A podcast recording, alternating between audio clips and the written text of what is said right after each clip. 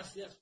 Muchísimas gracias por estar en sintonía con nosotros aquí en la nota 95.7 y también por los canales de VISTV 45 y 1045. En el país político sigue el tema del dengue por un lado y el cierre fronterizo por otro. De esos temas vamos a hablar en el curso del día de hoy con Juan Carlos Guerra. Temas, opiniones, comentarios, y su gente por la nota 95.7. Hola Juan Carlos, vamos adelante, vamos a abrir la trocha política. Tenemos por delante muchos temas, pero quisiera comenzar con el tema del día, lo que ha estado en el mentidero político, en las redes, en todas partes. El truco de la juramentación como presidente del, eh, Partido Cívico Renovador de Zorrilla Osuna, quien allí eh, puso al presidente a jurar a que lo iba a nombrar en este gobierno y si ganara en el próximo gobierno. Esa es una muestra del tipo de política, de los vicios de la política de la República Dominicana, por un lado. Para mí lo llamativo no es el juramento, el, hecho de que eh, Zorrilla Osuna haya puesto, eh, haya pedido ese juramento al presidente de la República, porque eso si se quiere es parte del folclore de la política dominicana y Zorrilla Osuna ha pasado de ser un militar exitoso a convertirse en un político folclórico de la República Dominicana. El mismo hecho de que él y su partido hayan decidido apoyar a Abinader cuando Abinader en el momento en que se juramentó estableció que la que INEPRE, la institución que dirigía Zorrilla Osuna, estaba quebrada eh, insinuando incluso actos de corrupción en el gobierno de Zorrillo, en el gobierno, en la administración de Zorrillo Osuna, pues dice mucho del tipo de política que hace eh, este señor. Pero para mí lo lamentable del caso es que el presidente de la República haya jurado. ¿Por qué? Porque digamos que el presidente lo tomó a chanza. Y yo me pregunto, eh, se puede tomar a chanza un juramento. Así, o sea, podemos creer en un hombre que se tome a chanza un juramento. Sigamos por esa misma línea de argumentación. Digamos entonces que el presidente de la República no eh, se, vio sorprendido. Bueno, ante la sorpresa uno, uno siempre revela eh, sus verdaderas intenciones, sus verdaderos instintos. Recordemos que la reacción ante una sorpresa siempre es instintiva, no se procesa. Entonces quiere decir que el presidente de la República ve a la administración del Estado como un botín. Y tercero, que es lo más lamentable de todo, el hecho de que el presidente de la República haya jurado, lo que quiere decir es que tenemos un presidente que no tiene respeto por su palabra, porque el hecho de que él haya dicho que lo va a nombrar ahora y para después, y que luego entonces no cumpla, quiere decir que tenemos un presidente eh, que, no, que no respeta ni su propia eh, palabra, que no tiene el sentido de respeto ni siquiera por el voto de la gente. Todo este, e, este juramento, eh, don Alfredo, lo que significa es la mayor evidencia de que todo aquel discurso de transparencia, de honestidad y de ética que, del que eh, se ha adueñado el presidente Abinader no es más que una pose, eh, una pose simplemente para ganar aplausos y para engañar a bobos sobre sus verdaderas intenciones desde el Estado. Y es lamentable. Por el otro lado, evidentemente que el partido de Zorrillo Osuna revela que aquí hay, de los 38 partidos que hay en la República Dominicana, 33 eh, los tengo contabilizados, 33 son partidos de carpeta. Es decir, son partidos que siempre van a estar aliados al gobierno. Son partidos que si no cruzan al gobierno es o porque bien el gobierno no los quiere o porque bien lo que le ofrece el gobierno lo consideran poco. Pero salvo cinco partidos en la República Dominicana, 33 eh, son partidos que son aliados al gobierno. Yo veía un titular que decía en estos días, partidos que fueron aliados al PLD. apoyan al presidente Abinader. Yo digo que no, porque esos son partidos que han estado siempre aliados al gobierno, que desde 1982, en muchos casos, eh, son partidos que siempre han estado aliados al partido que está en el gobierno. No voy a mencionar aquí porque no es el caso, pero todos conocemos los partidos que son eternos en la nómina pública. Entonces, eh, yo pienso que lamentablemente el presidente Abinader allí le enseñó al país su verdadera entraña, le enseñó al país eh, lo que él es verdaderamente, que es un hombre que no tiene escrúpulos de ningún tipo cuando se trata de ganar el poder o de sostenerlo.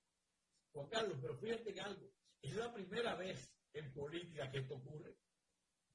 Totalmente, totalmente. Eh, eh, se, había dicho que hay partidos que, son de carpeta, que hay partidos que, son arribistas, que hay partidos que...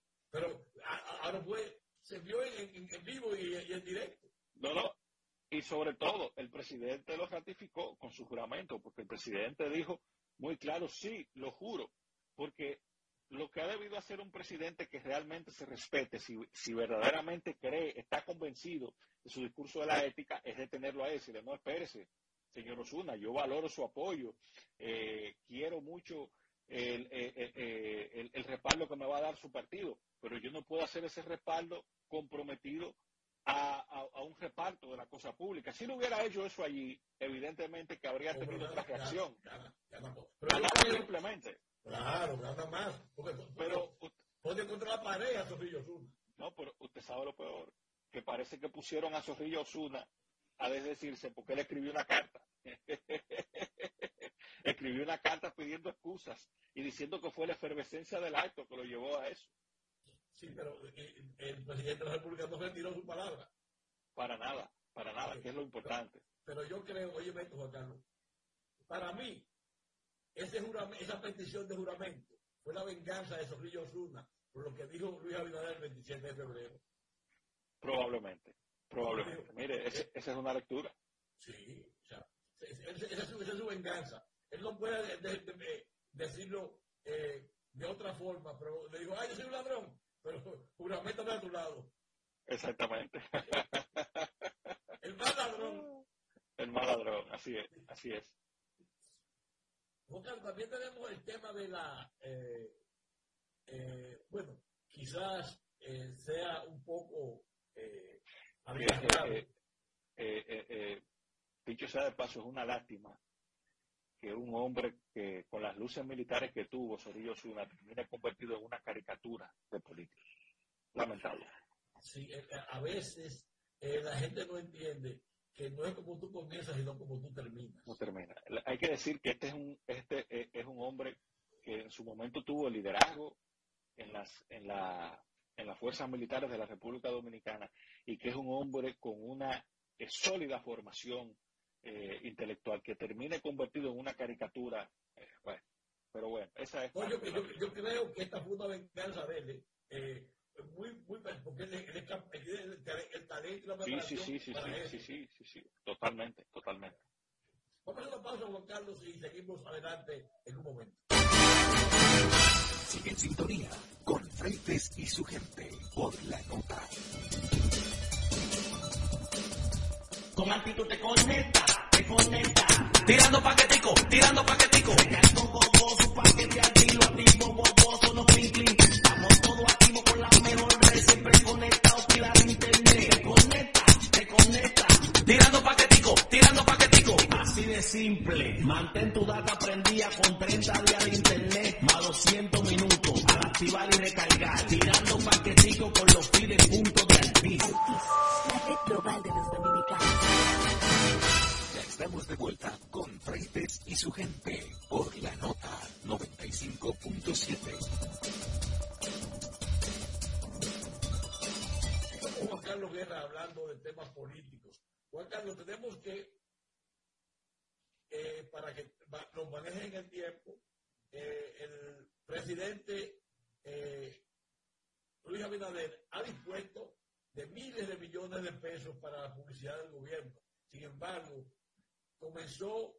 temporada del dengue y no ha habido ninguna campaña de advertencia a la población, nada, ninguna campaña preventiva.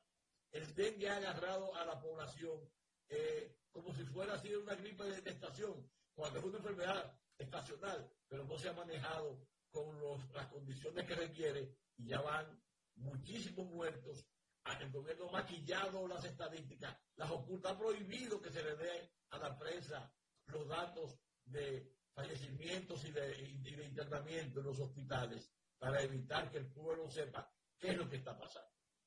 Peor aún, los, hay la línea bajada en hospitales públicos de que cuando ocurre una muerte por dengue, se, en el acta de defunción no se diga que fue por dengue.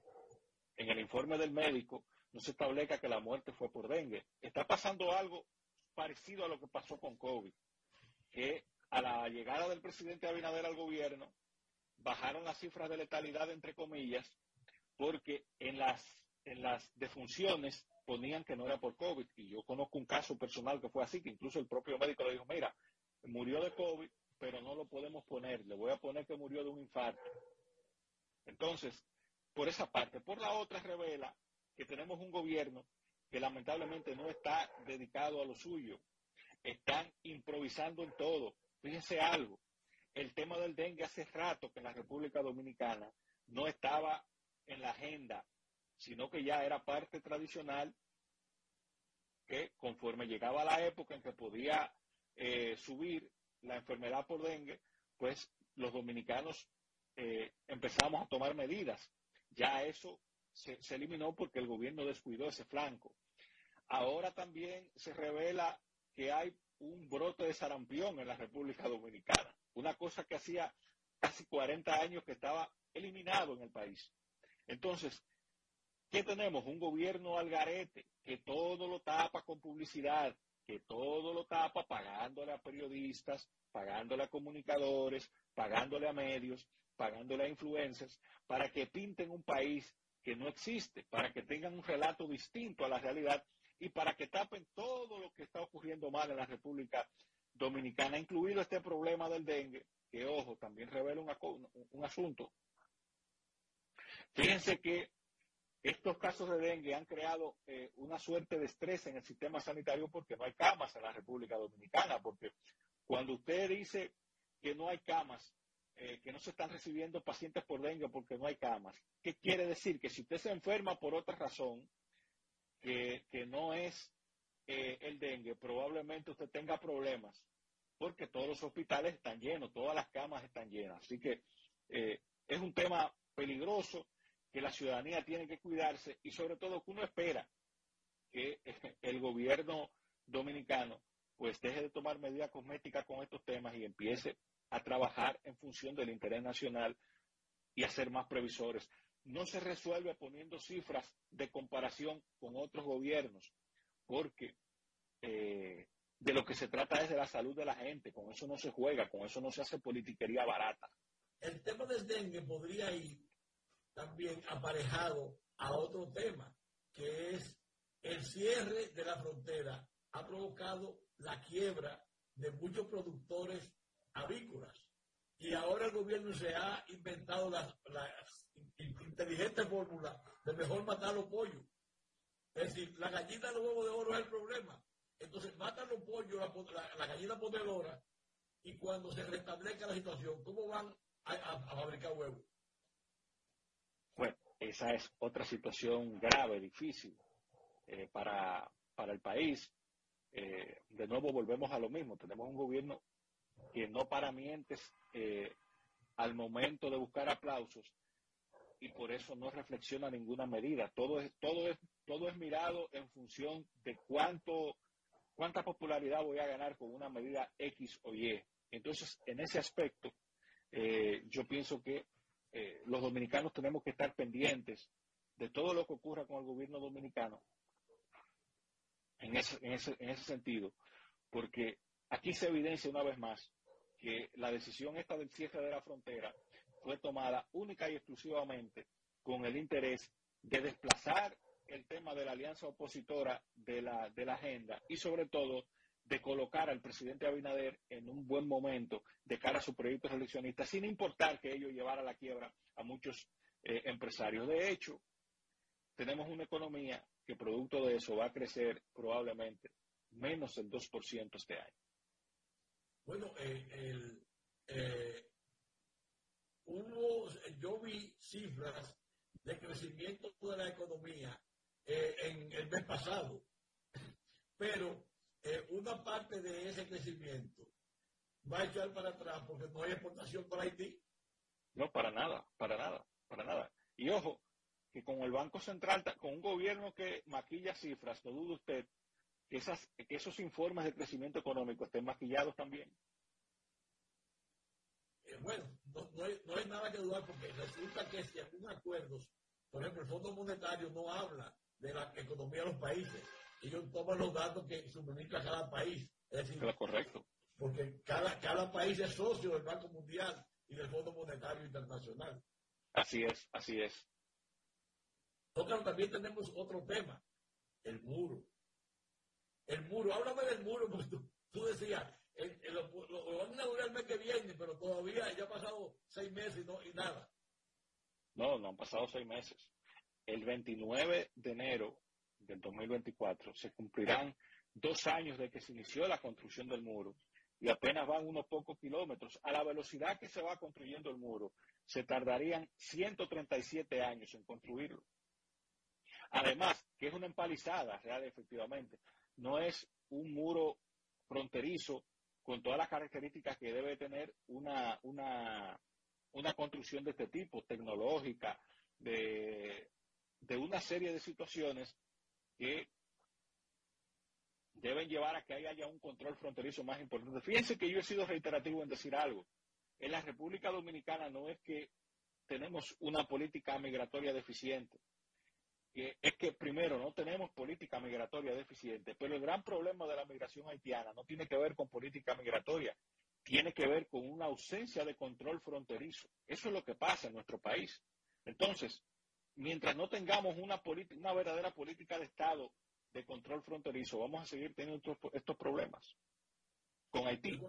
Juan que yo digo que el primer primero es no darle empleo a quien no tenga documento. Totalmente. Pero a partir, de ahí, a partir de ahí ya tú limitas. Entonces, tú le pones una penalidad de 10 años de prisión a quien emplee hay documentado. Es que, fíjese algo, el Estado es el violador de su propia ley porque las obras eh, construidas por el Estado están llenas de albañiles haitianos y No, indocumentados. No, pero perdóname, pero podrían ser documentados. Es decir, lo que tienen que forzar a que los haitianos vengan, vengan con documentos. Porque Sí, eh, es el, el, el, el 80-20 famoso de la- del Código de Trabajo que nunca se ha cumplido en la República Dominicana. Sí, entonces, es por ahí. Porque eh, eh, co- eh, vigilar la frontera no es fácil. Por ejemplo, el tema de las haitianas. Usted no puede darle registro, eh, recibir a haitiana a París si no tiene el documento.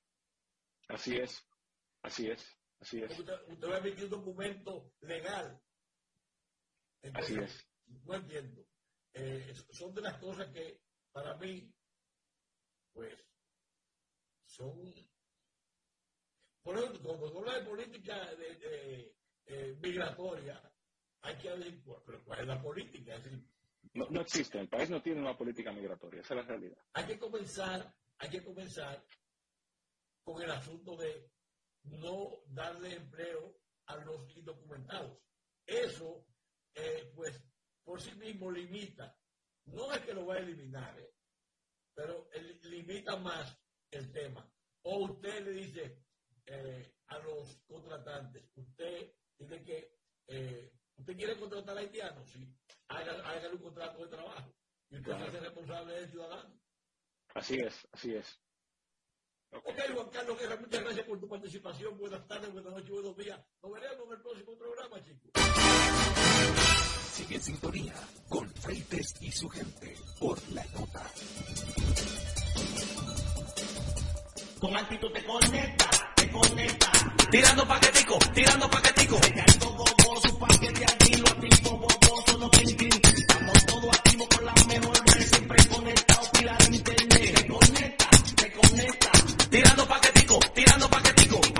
simple. Mantén tu data prendida con 30 días de internet, más 200 minutos al activar y recargar, tirando paquetitos con los pibes puntos de artista. La red global de los dominicanos. Ya estamos de vuelta con Freites y su gente.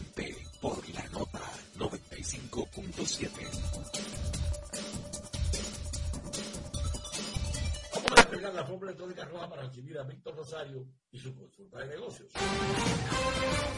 Todos los días nos enfrentamos con el deseo de mejorar nuestra participación en los negocios y elevar la calidad de nuestro trabajo.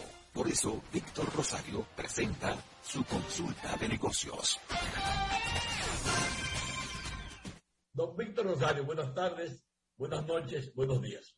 Mi apreciado Alfredo Freite y a todos los amigos que nos acompañan diariamente aquí con, mucho gusto de poder estar contigo. Y más los días que nos toca hablar de, planificación. Aunque primero tengo que hablarte de otro dato, eh, que quiero compartir una, una noticia eh, que leí en, el, en un diario libre eh, con una fuente de, del Ministerio de Turismo sobre la cantidad de unidades de, de Airbnb que hay registrada eh, en nuestro país. Según este dato, hay unas 43.302 unidades eh, registradas eh, en la plataforma de Airbnb alquilándose en la República Dominicana. Es decir, eh, esto no, es un dato muy importante porque el, formato de Airbnb, eh, muy popular en el mundo y muy popular en nuestro país, ha ido abriéndose un espacio en la forma de alquiler hotelero, más que todo, eh, en el mundo.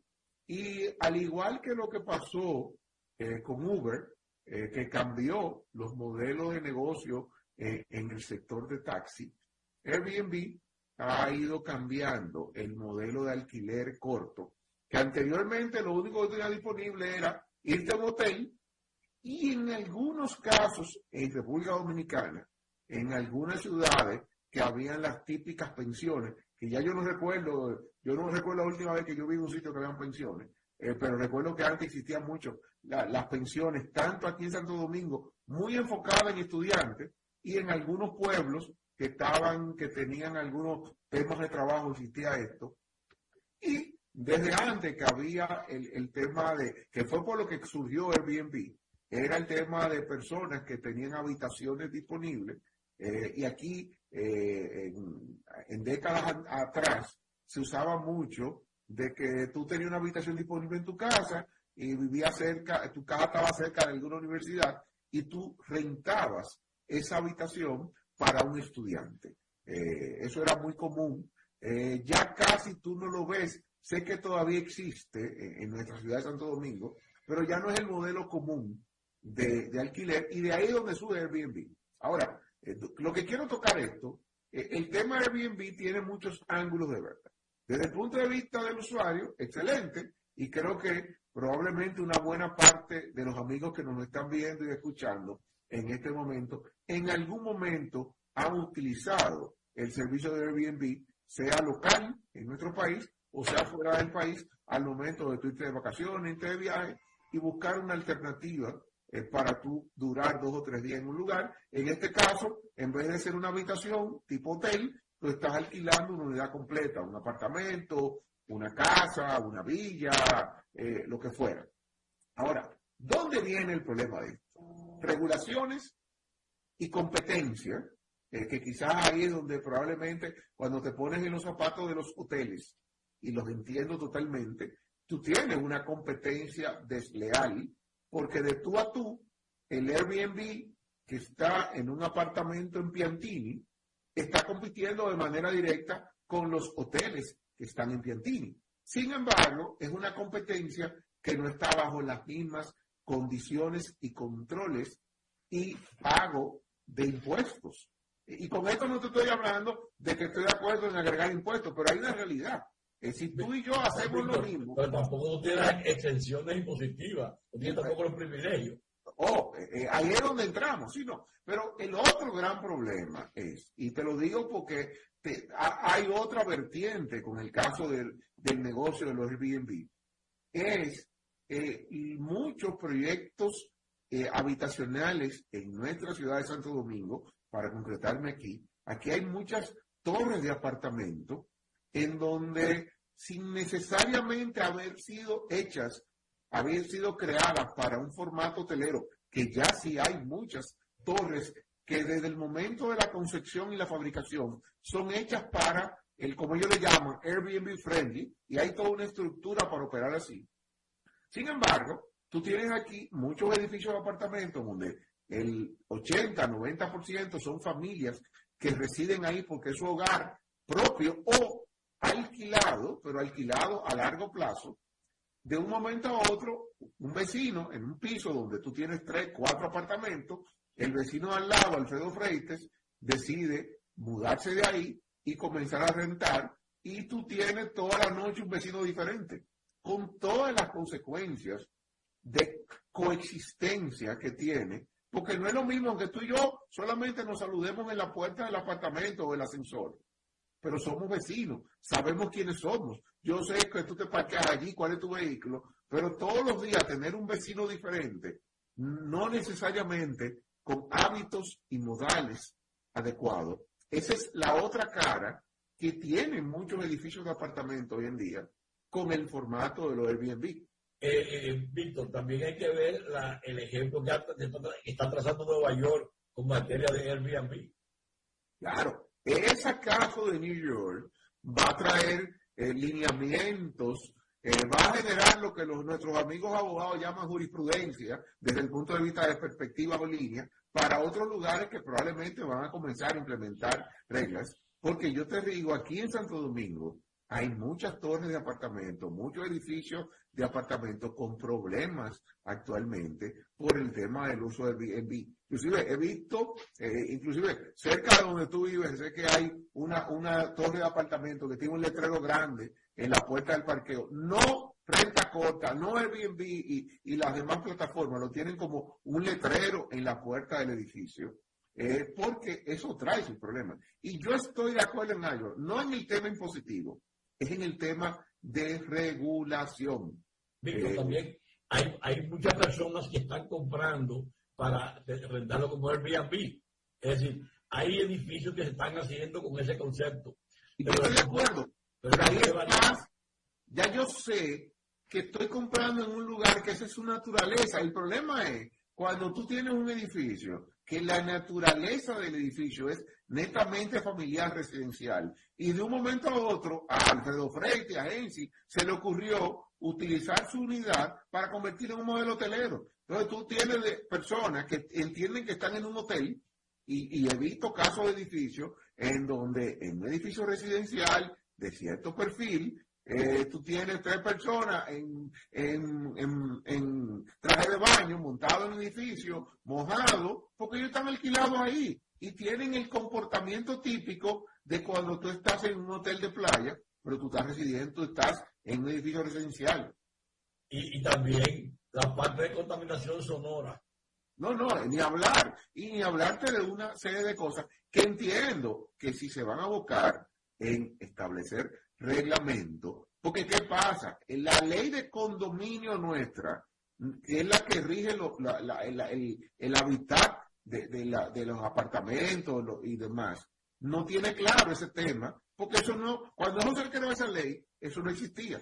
Eso no existía. Entonces, eso es un tema que, que regulatoriamente lleva otros alcances que deben tocarse. Sí, pero hay, hay constructores que están construyendo bajo esas especificaciones. No, pero ya ahí está todo claro. Ojo, ahí está todo claro porque yo sé lo que estoy comprando. El problema está en modelos que eso no está claro, que no estaba definido previamente y un propietario unilateralmente decidió que esto es lo que yo voy a convertir aquí. Eso está dando muchos problemas y ojalá que se aboque a una regulación. Pero cambio a mi tema de planificación, Alfredo. Y hoy yo quiero hablar de un componente muy importante de la planificación y es cómo tú desarrollas y defines la demanda que va a tener tu negocio, tu producto eh, a futuro. Cuando tú estás planificando algo, la planificación del año que viene de un nuevo producto que voy a lanzar, de una sucursal que quiero abrir, eh, hablar de cuál va a ser la demanda no es simplemente un ejercicio de adivinanza, no es una bola de cristal en donde un gurú en mercadeo o un experto en finanzas te dice, no, no, mira, esa sucursal que vamos a abrir el año que viene en, Punta Cana, o en Bonao, o en Santiago, eh, ponle ahí que va a vender eh, 20 millones de pesos mensuales. ¿Basado en qué? Ah, no, eso es el promedio de la que venden las otras. Eso, eso, ojo, puede ser una guía. Sin embargo, si usted no analiza su mercado y tiene variables específicas que te permitan determinar, que te permitan dimensionar la demanda de, ese, de esa sucursal, de ese producto que tú vas a sacar al mercado, tomando en cuenta, por un lado, los consumidores que van a ser tus clientes potenciales, pero por otro lado, la oferta de tu competencia. ¿Por qué? Y me voy a, a la razón principal de mi comentario de hoy es, dos localidades, a veces hasta dos sectores en una misma ciudad grande, pueden tener realidades de demanda, pero de oferta totalmente diferente. Y me explico. Yo voy a abrir, voy a lanzar un producto. ¿Qué pasa? Mi lanzamiento del producto va a estar orientado para venderlo aquí en el distrito. Pero el lanzamiento del producto Alfredo Freite está orientado para venderlo en la región este del país. Hasta ahí está, el camino bien. ¿Dónde encontramos problemas? Es que en el lugar donde yo voy a comercializar o abrir esa sucursal, en el caso A, hay un público insatisfecho, hay un público que hoy en día no encuentra dónde comprar ese producto. Y ojo, fíjate cómo ahora mismo, si me voy al polígono central, en Piantini, con el crecimiento de Piantini, Naco, demás, en términos de habitantes, por la gran densidad poblacional que tiene. Fíjate que los negocios de comida, los colmados, tienen, entre comillas, un público asegurado, porque hay una densidad poblacional creciente. Ahora, voy a abrir una sucursal, voy a lanzar un producto en una zona en donde la oferta de productos, la oferta de negocios es mayor a la demanda. ¿Qué va a pasar con mi producto? no va a encontrar mercado porque está saturado ese mercado. Hay ocho sucursales que venden lo mismo. Entonces, ¿qué tú vas a hacer? Vas a hacer uno más en el montón. ¿Qué vas a terminar haciendo para subsistir? Tener que tirar el precio al piso. Porque la única variable que te va a quedar para competir es precio. Y el que entra a un mercado únicamente pensando que va a lograr mercado porque yo soy el más barato, pero yo no tengo volumen, difícilmente se mantenga. Yo, te, yo he participado en estudios que hay que decir, no, no entre en esa zona, porque esa zona tiene una oferta saturada. Ya hay más oferentes, hay más productos, que al menos que tú entres con un producto diferenciado por algún atributo que el público anda buscando, o entre con un producto que tus costos sean tan bajos, que tú seas diferente en precio, tú no tienes mercado. ¿Por qué? porque ya no hay tanto mercado. Y te voy, y cierro con un ejemplo. Ahora mismo tú tienes el polígono central de la ciudad, pero ¿cuántas salas de cine hay aquí? Hay muchas salas de cine. Y yo me atrevería a decir, hay una demanda creciente de público buscando salas de cine para ir a, ver una película en el cine. Yo me atrevería a decir que la demanda es prácticamente la misma que hemos tenido en los últimos años.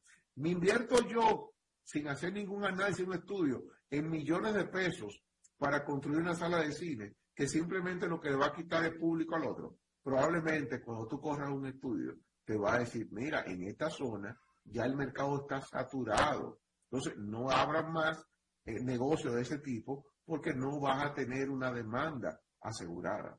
Y Víctor, hay una variante que es que el mismo cine ha cambiado su perfil. O sea, ha decrecido porque Ahora hay eh, una oferta de televisión que te da lo mejor, pero hay una variante. Ahora hay salas de, cine que te presentan espectáculos simultáneamente con Nueva York o cualquier otro país. Porque en las salas de cine han tenido que buscar una diversificación de su oferta, porque ya yo tengo una plataforma creada. Si no diversifico mi oferta, probablemente me quedo en el modelo tradicional, pero ahí fíjate lo importante de entender si mi demanda va cambiando, sea porque va disminuyendo, yo tengo que buscar cómo tengo una propuesta de valor diferente para esa capacidad que yo tengo poder suplir otro tipo de servicio. Y esto ahí es lo importante, y cierro mi comentario. Antes de usted lanzar algo, y muy especialmente cuando estamos en la fase de planificación, usted tiene que desarrollar un buen estudio de la demanda que va a tener su producto, su servicio, porque de lo contrario, su planificación va a estar incompleta. Con esto, Alfredo, me despido por hoy y seguimos más adelante con otra consulta de negocio. Muchas gracias, Víctor. Buenas tardes, buenas noches, muy buenos días. Hasta la próxima. Sigue en sintonía con Freites y su gente por la nota.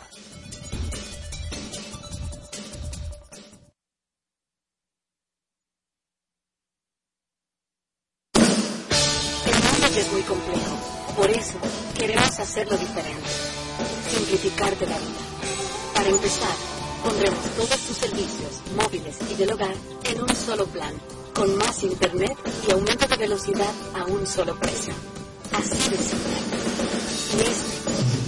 Este es solo el comienzo.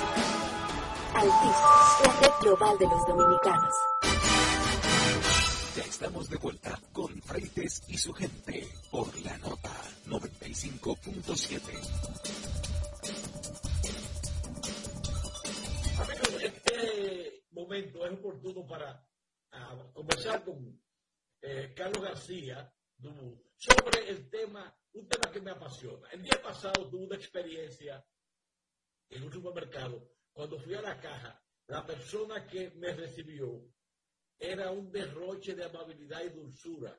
Era, eh, eh, me trató como si fuéramos amigos viejos, como si fuera algo más que un cliente, como un amigo íntimo que, que ella se agasajaba de ver. Bueno, pues inclusive yo gasté un par de minutos más hablando con ella porque me resultó tan amable, tan dulce, que me quedó la impresión, Carlos, tú que eres entrenador de, de personas de, de miles de años, ¿Cómo son estas personas? ¿Son espontáneamente naturales o se, es posible eh, acuñar una persona, fabricarla para que todos los, que trabajen en la línea de, de, trabajo con el cliente sean amables?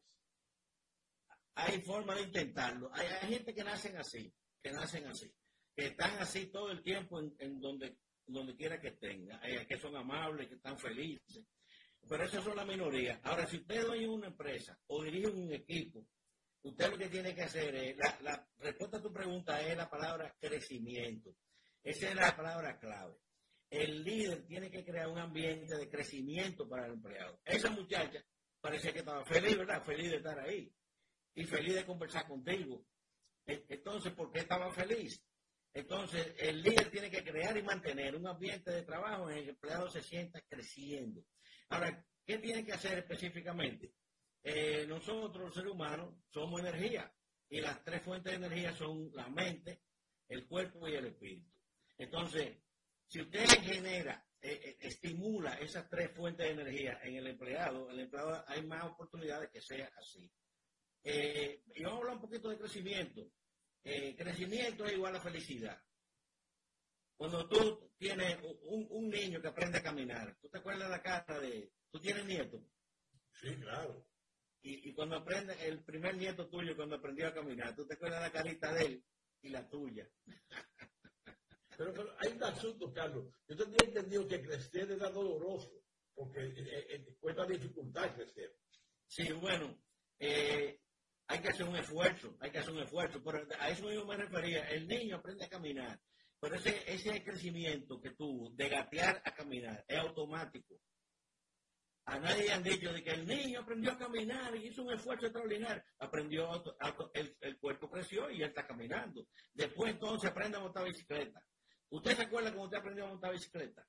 Como ahora. Como ahora. ahora yo, recuerdo, yo recuerdo cuando yo lo, sentí que esa bicicleta se fue y yo hice ruedita. Y yo estaba, yo me sentía volando. Entonces, esa sensación de crecimiento, ya yo sé montar bicicleta. Después, pasar de curso. Todos los años teníamos una promoción garantizada. Mira, estoy en quinto, estoy en pasó al patio de lo grande. Entonces, esa sensación de crecimiento es de muy, da mucha energía y mucha alegría. También conseguir el primer empleo, también te da mucha alegría y tú estás creciendo. Ahora entra al empleo y te pasa dos años y las cosas comienzan a hacer lo mismo todos los días y de repente tú tienes ocho años y estás en el mismo sitio, tú dices, bueno, ¿y cuál, cuál va a ser el resto de mi vida? Entonces, el ambiente de crecimiento, que es el líder que lo debe eh, proveer, es para mí la clave de tener personas como esa. Claro, la persona tiene que tener, tiene que tener tierra fértil, ¿verdad? Pero una persona con, con, con la actitud necesaria eh, se, se, puede convertir a exactamente a esa muchacha que te trató tan bien a ti. Eh, y también, entonces, ¿qué necesitamos? Mente, cuerpo y espíritu. ¿Cómo yo le estimulo la mente? Vamos a dar entrenamiento, eh, vamos a ponerlo a leer un libro. Y el cuerpo, bueno, el cuerpo, vamos a ayudarlo a que cuiden el cuerpo. Por ejemplo, si yo estuviera eh, manejando un supermercado y ahí hay 20, 20 cajeras, yo, yo vería que hay 5 o 6 que están pasadas de peso. Yo me inventaría una, un programita pagado por la empresa para ayudarla a bajar de peso. O sea, cultivar la mente, cuidar el cuerpo y también cultivar el espíritu. Ya eso, por ley, está prohibido eh, hablar de religión en la empresa, pero se pueden buscar citas y, le, y leer algunos libros que, cree, que ayuden al, a la persona a crecer espiritualmente. Entonces, esa, esa es la clave. Se puede tener, eh, y también otra parte importante es eh, que se mida y que se premie. Oye, esto, eh, la gente no hace, los empleados no hacen lo que tú les pides que hagan. Los empleados hacen lo que se mide y se premia. Eso es lo que el empleado hace. Lo que ellos sienten que están observando, midiendo y que lo premien. Entonces, por ejemplo, yo instituiría en, una, en un supermercado el cajero del día. Vamos a establecer unas medidas que me permitan saber cuál fue el mejor cajero hoy. Y se anuncia todos los días, al final del día y el cajero de la semana y el del mes. Yo, yo dirigí Página Amarilla eh, tres años y, y, en la cultura de Página Amarilla, eh, yo no lo inventé, estaba ya instituido como yo llegué a, dirigir el departamento. Una vez al mes se hacía una reunión para premiar los mejores de cada, de cada sección.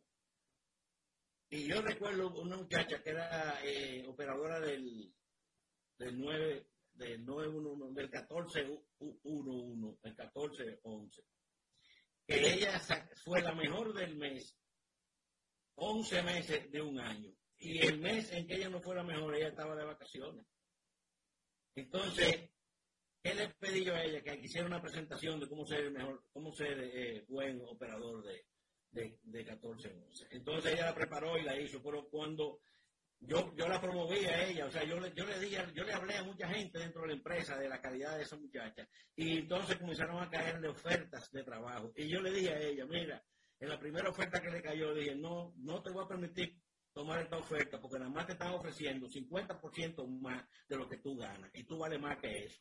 Y hasta que no le, ofrecieron el doble, ahí yo le dije, está bien, ahora te puedes ir. O sea que yo la promoví en otro departamento, ese era el ambiente en Codetel un ambiente de crecimiento, de oportunidades. Entonces esa muchacha está feliz de estar ahí, por alguna razón. Y es, posible que sea por ella misma. Esos son los menos. Ahora, si usted quiere que la mayor cantidad posible de empleados se sientan así y funcionen así, tiene que proveerle oportunidades de crecimiento y un modelo. Un modelo, que lo hablamos ya recientemente, que es buen trato personal, solución a problemas, rápido y fácil, al cliente en cada contacto. Ese modelo, y entonces ser ejemplo de ese modelo. Si un cajero llama al supervisor, venga que aquí hay un problemita y el supervisor va ahí frente al, al cajero, demuestra, modela cómo es que se da buen servicio. Y entonces tenemos un ambiente coherente y con oportunidades de crecimiento. Y ahí surge empleados como eso. Eso es lo que yo creo. Y sí se puede hacer. Eh, Carlos, ¿A quién corresponde este, este esfuerzo? ¿A mercadeo o a, personal? Eh, yo yo lo, ubico en, en los líderes, los que manejan personas, tienen que estar entrenados y para entrenar está el departamento de entrenamiento, pero también para entrenar está el líder de ese líder. O sea que tiene que ser algo que, que, que inicie como una, como una filosofía en la empresa. El, número uno cree en el buen servicio. Cree en eso. Y, elige un modelo. Y lo, y lo, y lo, y lo modela. Y entonces, o sea, lo vive, da el ejemplo de cómo aplicar el modelo. Y entonces además se provee un ambiente de crecimiento. Yo creo que una cajera que fue la mejor del año tres veces consecutivas, ya hay que ponerla en una posición, hay, hay que hacer algo con ella, que crezca. Entonces los otros dicen, oh, pero mira, ella fue la mejor y ahora la promovieron, es supervisora de cajero. Y ahora fue la mejor supervisora y ahora es gerente de cajero. Entonces la gente dice, yo tengo oportunidad y se entrega, y se entrega, y aprende el modelo, y escucha a los líderes, y, y- lo aplica, y se entrega a su empresa. Ese era el ambiente que había en Codetel. Yo, yo obtuve, Alfredo, en 12 años, seis promociones, seis o siete, tendría que contarlas, porque ahora yo siempre hice más de lo que me pedían. Desde el punto de vista individual, si usted hace más de lo que le piden siempre, usted tiene mucha oportunidad de echar para adelante. Y si está en, y si está un ambiente como Codetel, las oportunidades estaban ahí. Entonces, la respuesta a la pregunta de cómo lograr que los empleados sean así es proveer un ambiente de crecimiento real, que haya oportunidades reales para los empleados, enseñarle cómo se hace y motivarlo con un líder que está comprometido con, con ese modelo. Esa sería mi, mi fórmula. Eh, Carlos, y cuando ya ese, esa, eso existe en, o está establecido en una empresa, que está establecido quiere decir que, que se aplique o que funcione. ¿Quién supervisa que eso se ejecute y que eso, y eso tenga realmente un- una, eh, una promoción para el, empleado que está esforzándose en, en dar el, el 150%? Sí, excelente pregunta. Sí, hay que medir, hay que medir.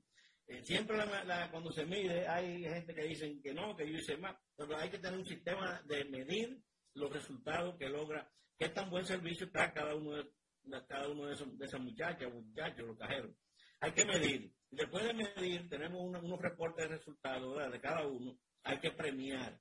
Y entonces después, y también hay una, una cosa que le llaman un plan, un plan de crecimiento, de, de que si tú logras ciertos resultados y logras eh, eh, hacer ciertos cursos que la empresa provee, cuando tú logras ese, ese conjunto de resultados y entrenamientos o, o entrenamientos académicos afuera de la, de la empresa, que también la empresa debe ayudarlo a, a financiarlo, ¿no? O pagárselo. Muchas empresas pagan los estudios de los empleados. Eh, si tú logras buenos resultados y tienes la preparación eh, adecuada, entonces tú mereces ya otra, ya tú eres elegible para una posición mejor. Eso tiene que estar, eso tiene que estar en un plan formal, en recursos humanos, deben tener eso. Deben, deben, en las empresas organizadas existen esos, esos planes. Eh, eh, Carlos, a mí también me llama la atención otra cosa. Y es, eh, muchas veces, tú sabes, por ejemplo, estaba hablando de cajero. Antes había un vendedor, o sea, nosotros compramos en, en colmado, ¿verdad? Y había un despachador o dos o tres. Ahora no hay despachadores, es un autoservicio. Y así era que se llamaba antes. Eh, lo llamamos los autoservicios. Entonces, uno se despacha a sí mismo. O sea, la venta se completa en la caja. Sí. Entonces, esa es la persona que va a, a tener la destreza de que sea rápido, de que sea ágil, para que el cliente se vaya. Entonces, también hay una parte de ese fenómeno que es el empacador.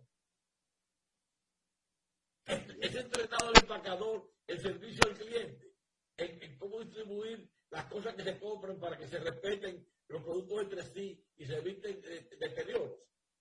Esa es excelente pregunta también, porque tú sabes que los empacadores generalmente el, el, el dinero, el sueldo es, es la propina que le da el, el, el cliente.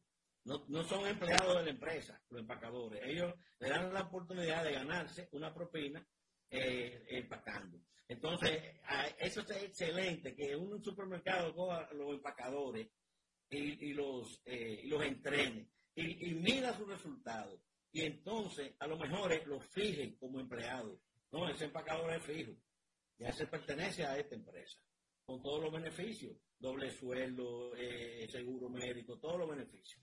Sí, eso sería excelente para mejorar la calidad del servicio en una... A veces los empacadores, mira, hay, hay de- tú sabes que la calidad del servicio está en los detalles.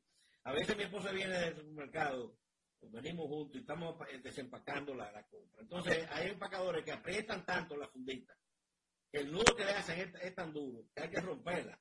Pero si tú la rompes y hay algo pesado ahí, se puede caer. Entonces, el nudo yo creo que debería ser que tú puedas quitarlo y abrir tu funda tranquilamente.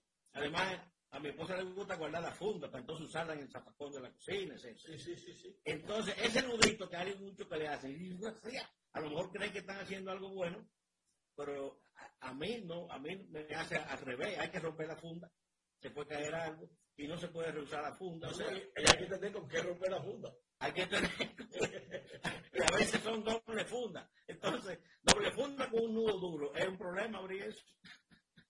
Es difícil. Excelente observación. Pues, Carlos, entonces hay que tener un centro de tratamiento de la sonrisa. Ah, sí. Miren, estos días yo vi un video, que te lo voy a enviar ahorita, un video eh, corto, un anuncio en un supermercado en un país como Holanda o Suecia o algo así, que para entrar, tú no puedes- la puerta no se abre si tú no, si tú no le brindas una sonrisa a la cámara. Y el- entonces, entonces eh, eh, los clientes llegan y, y miren, ¿por qué no se abre? Entonces dice, sonría. Entonces ya hacen así a la cámara y ahí se abre la puerta y todo el mundo entra riéndose. Entonces, eh, cuando, eh, cuando hacen eso, además de reírse para que la puerta se abra, le da risa. Entonces entran riéndose. Y eso es maravilloso. Eso es excelente idea. Fíjate, para mejorar la calidad del servicio no hay que invertir mucho dinero. De hecho, el- la única inversión que hay que hacer es, es entrenamiento. Y después el seguimiento lo hacen los líderes. O sea que el entrenamiento de los líderes es para mí la clave. Claro, el diseño del ambiente y todo, pero es, es entrenamiento. No, hay- no hay la, la- ¿Qué inversión tan alta puede ser que tú tengas que mirar con una sonrisa a una cámara? Eso es un software sencillo. Está bien. Carlos, pues muchas gracias. Y me estoy riendo para que me decirme adiós. Hasta luego. No, Muchas gracias. Gracias por la oportunidad, Alfredo. Bye. Bye, bye. Señoras, señores, amigos de, de todo el planeta Tierra y más allá, muchas gracias por haber estado en sintonía con nosotros aquí en la nota 95.7. Manténganse en sintonía ahí, por favor, para que nos encontremos en el próximo programa. Hasta luego. Esta es la nota 95.7. Conduce de todo.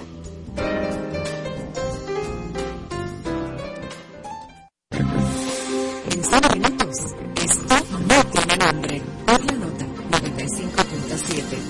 95.7. Conoce de todo.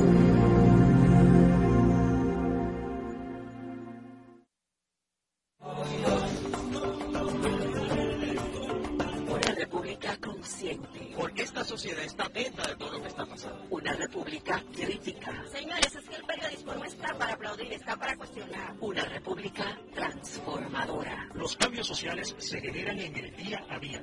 La República. Radio para ciudadanía consciente, crítica y transformadora. De lunes a viernes de 4 a 5 de la tarde por la nota 95.7.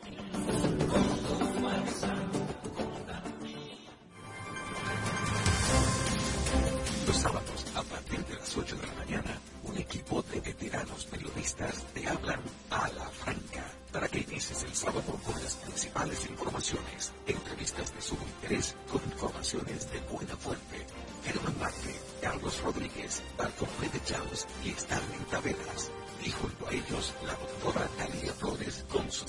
de salud.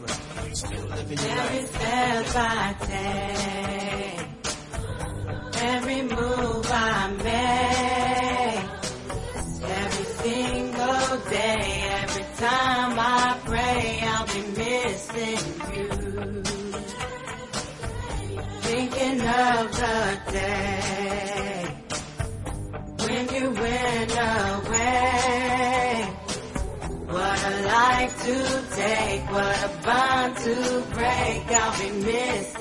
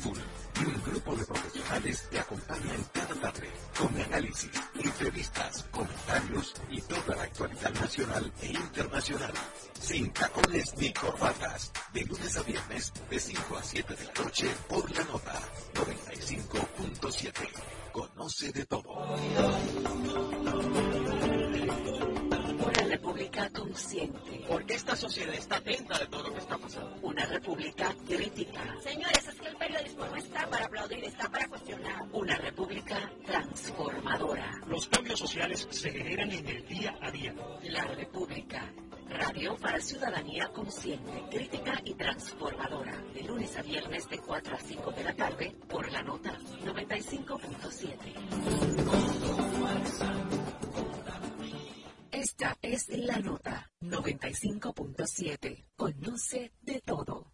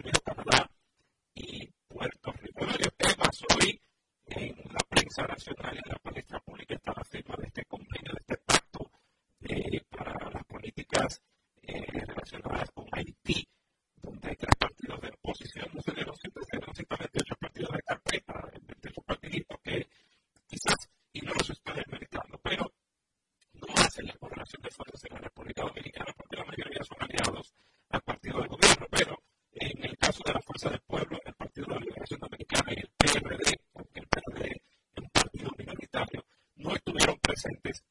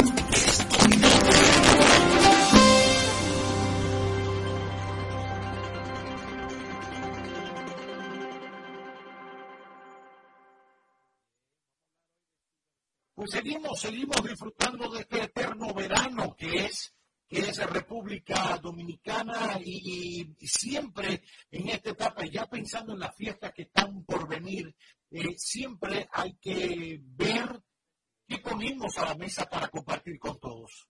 Bueno, yo te sugeriría, Roberto, hacer un picnic. Vamos a hablar con producción,